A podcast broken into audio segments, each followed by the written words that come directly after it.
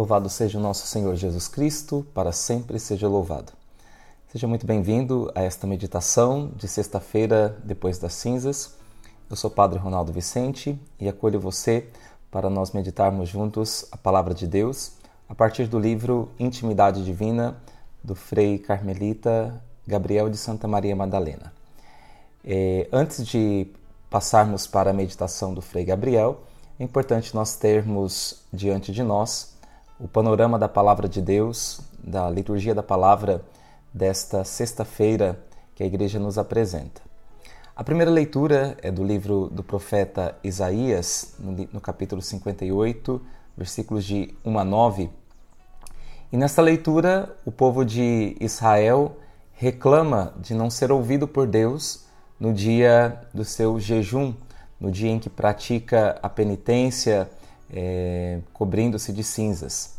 E então Deus responde através do profeta por que é que ele não escuta o povo de Israel. Então Deus diz: É porque no dia do vosso jejum tratais de negócios e oprimis vossos empregados. É porque, ao mesmo tempo que jejuais, fazeis litígios e brigas e agressões impiedosas. E então Deus continua a advertir: Não façais jejum com esse espírito, se quereis que o vosso pedido seja ouvido no céu. Acaso é esse jejum que aprecio, o dia em que uma pessoa se mortifica? Trata-se, talvez, de curvar a cabeça como junco e deitar-se em saco sobre cinza? Acaso chamas isso jejum, dia grato ao Senhor? Acaso o jejum que prefiro não é outro? Quebrar as cadeias injustas, desligar as amarras do jugo, tornar livres os que estão detidos, enfim, romper todo tipo de sujeição. Não é repartir o pão com o faminto, acolher em casa os pobres e peregrinos? Quando encontrares um nu, cobre-o, e não desprezes a tua carne. Então brilhará a tua luz como a aurora e a tua saúde há de recuperar-se mais depressa. À frente caminhará a tua justiça, e a glória do Senhor te seguirá. Então invocarás o Senhor, e ele te atenderá. Pedirás socorro, e ele dirá: Eis-me aqui. Então, esta é a primeira leitura em que nós é, ouvimos aquilo que o Senhor quer, o espírito com o qual nós vivamos as nossas práticas penitenciais, que devem ser acompanhadas também com um espírito contrito e também com um espírito de, de justiça e de desejo de fazer a vontade do Senhor e também é, o espírito de caridade para com o nosso próximo. No Evangelho de hoje, que é de Mateus, capítulo 9, versículos de 14 a 15, os discípulos de João Batista aproximam-se de Jesus e perguntam para ele por que, que é, eles, os discípulos de João, e os fariseus praticam o jejum e os discípulos de Jesus não praticam o jejum. Então Jesus lhe responde, lhes responde: Por acaso os amigos do noivo podem estar de luto enquanto o noivo está com eles? Dias virão em que o noivo será tirado do meio deles. Então sim, eles jejuarão. Então este é o panorama que nós temos da, da palavra de Deus. E agora vamos passar a meditação é, da intimidade divina. O título da meditação é O jejum que agrada ao Senhor. De que serve jejuar, se com isso não vos importais? De mortificar-nos, se não prestais atenção? Assim, o povo de Israel escrupuloso, observante do jejum legal, elevava a Deus a sua voz, como se pudesse apresentar direitos por causa de práticas de penitência destituídas do verdadeiro espírito de piedade. E respondia a voz de Deus: Passais vosso jejum em disputas e em altercações, ferindo com o punho o pobre. É porventura este o jejum é este é porventura este o jejum que me agrada? Através da palavra divina, Instrui, instrui a igreja seus filhos sobre o verdadeiro sentido da penitência quaresmal. Inutilmente se subtrai ao corpo o alimento, se não se afasta do pecado o espírito. São Leão Magno. Se a penitência não conduz ao esforço interior para eliminar o pecado e praticar a virtude, não pode ser agradável a Deus, que quer ser servido com o um coração humilde, puro e sincero. O egoísmo e a tendência a afirmar o próprio eu levam muito frequentemente o homem a colocar-se como que no centro do universo, pisando os direitos do, dos outros e descuidando, portanto, a lei fundamental do amor fraterno. Por isso, os hebreus que se abstinham de alimento deitavam-se em saco e na cinza, mas não cessavam de oprimir o próximo, eram severamente repreendidos por Deus. E suas práticas de penitência rejeitadas.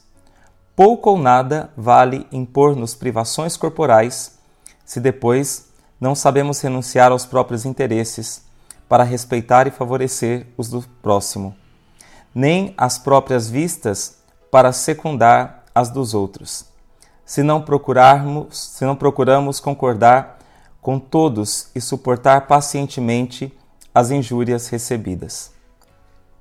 Assinala a Sagrada Escritura, justamente no setor da caridade, o que tornam aceitas a Deus as práticas de penitência.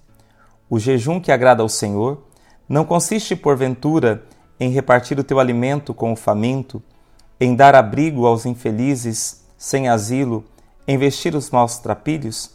Então, sim, tua luz irromperia como a aurora, e tuas feridas não tardaria, não tardariam em cicatrizar-se. Então, a luz da boa consciência resplandecerá diante de Deus e dos homens, e a ferida do pecado será curada pelo verdadeiro amor para com Deus e os irmãos. Os discípulos do Batista, admirados de que os de Jesus não observavam como eles o jejum, interrogam um dia o Mestre a este respeito. E Jesus responde: Podem porventura os discípulos, podem porventura os convidados às núpcias afligirem-se enquanto o esposo está com eles? Para os hebreus, era o jejum sinal de dor, de penitência, observado especialmente em épocas de calamidades, para implorar misericórdia de Deus ou para exprimir arrependimento dos pecados. Mas agora que o Filho de Deus encontra-se na terra, celebrando suas núpcias com a humanidade, parece o jejum um contrassenso. Aos discípulos de Jesus destina-se a alegria em vez do pranto. O próprio Cristo veio libertá-los do pecado. Por isso, a salvação deles não consiste tanto em penitências corporais, como em se abrirem totalmente à palavra e à graça do Salvador. Todavia, não pretendeu Jesus de modo algum eliminar o jejum. Ao contrário, ele mesmo já havia ensinado com que pureza de intenção deveriam praticá-lo, fugindo de toda espécie de ostentação, com o fim de atrair os louvores alheios. Quando jejuares, perfuma a tua cabeça e lava o teu rosto. Assim não perecerá, não parecerá aos homens que jejuais, e teu Pai que vê o que se passa em segredo, recompensar-te-á. E depois, aos discípulos do Batista, diz o Senhor: Dias virão em que lhes, lhes será tirado o esposo, então jejuarão. O banquete das núpcias de que falou Jesus, comparando-se ao esposo e seus discípulos aos convidados, não durará muito tempo. A morte violenta levará o esposo, e então os convidados de luto jejuarão. Todavia, o jejum cristão não é somente sinal de dor pelo afastamento do Senhor, mas também de fé e esperança nele, que permanece invisivelmente entre seus amigos, na igreja, nos sacramentos, na palavra, e um dia voltará de modo visível e glorioso. Sinal, sinal é o jejum cristão de vigília, mas vigília gozosa, na expectativa da feliz esperança e da aparição gloriosa de nosso grande Deus e Salvador, Jesus Cristo. O jejum, como qualquer outra forma de penitência corporal, tem a finalidade de alcançar, de alcançar desapego mais profundo das satisfações terrenas, para tornar o coração mais livre e capaz de saborear as alegrias de Deus e, portanto, a alegria da Páscoa do Senhor. Aqui está a meditação deste dia da intimidade divina. E é muito importante nós é, termos diante de nós esse panorama de é, com que espírito nós devemos jejuar e fazer as nossas penitências neste tempo quaresmal.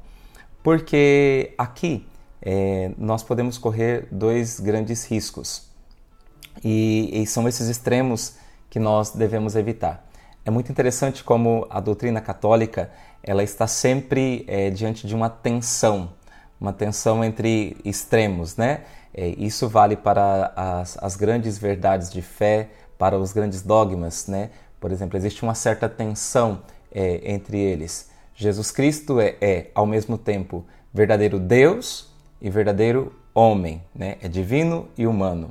Deus, ao mesmo tempo, é uno e, e também é trino. É, Nossa Senhora é virgem e é mãe. Então existe uma tensão entre as realidades da fé cristã. É, e isso em todos os aspectos, né? E aqui também nós podemos ver que existe uma tensão entre esta realidade do jejum, porque por um lado o, o jejum ele como uma simples prática de mortificação corporal, ele não produz grandes frutos é, de ordem espiritual se ele for observado apenas como uma prática mecânica, como uma prática é, é puramente é, desprovida do, do, seu espírito mais profundo. Né? E, e, também, por outro lado, existem pessoas que falam: não, não adianta jejuar, é, é preciso ajudar os pobres, socorrer os pobres, e aí se fica apenas no lado, vamos dizer, social da, da coisa e não se volta para a realidade é, do espírito. Então, espiritual. Então, alguns é, é, colocam o jejum como se ele se bastasse a si mesmo, e outros acham que não, não é preciso o jejum, que só as práticas é, assistenciais e só as práticas, vamos dizer, sociais, elas bastam. Então, aqui nós vemos duas espécies de extremismo, né? E até, às vezes, uma, é, de um lado também, a relativização dos próprios exercícios espirituais e de penitência. Porém, é, nós que temos, procuramos seguir a reta doutrina, nós que procuramos ter é, assim uma verdadeira intenção ao fazermos as coisas para o Senhor, devemos saber também é, a intenção com a qual nós devemos jejuar, né? Então, é, o jejum ele é importante, Jesus mesmo o recomenda, mas também nós devemos saber o espírito com o qual nós devemos jejuar. O espírito com o qual nós devemos jejuar é um espírito de nós fazermos a vontade de Deus especialmente de praticarmos a caridade. Por isso, os três exercícios da quaresma, eles se complementam, né? A oração, o jejum e a caridade. E com isso, é, nesse, nessas três práticas da quaresma estão contempladas três relações que nós podemos ter. A relação para com o nosso Deus, a relação para com o nosso próximo e a relação também para com o nosso próprio eu, a relação para conosco mesmo através do jejum. A oração nos liga a Deus, a caridade nos liga ao próximo e o jejum nos faz também é, prestar atenção a, a nós mesmos e, e corrigirmos também, é, nos disciplinarmos interiormente. Então é muito importante nós termos é, esta realidade é, que muitas vezes algumas pessoas tentam relativizar o jejum em vista de apenas um aspecto social. Outras pessoas sobrevalorizam o jejum apenas como uma simples prática isolada do restante. Não, nós devemos buscar um e o outro, e não é, eliminar um e eliminar o outro. As duas realidades elas se coadunam, elas estão é, e devem estar unidas entre si. E para concluirmos a nossa meditação de hoje, eu quero ler um trecho de Santo Agostinho, que é apresentado também é, pelo Frei Gabriel de Santa Maria Madalena no livro Intimidade Divina. Ó Senhor, no tempo do jejum, mantende desperta minha mente e reavivai em mim a salutar recordação do que misericordiosamente fizeste para o meu bem, jejuando e rezando por mim. Houve, porventura, misericórdia maior do que a vossa, Criador do céu? Por ela, do céu descestes, a fim de sofrerdes fome, e em vossa pessoa, a saciedade passar fome, a força experimentar fraqueza, a saúde enfermidade, a vida morrer.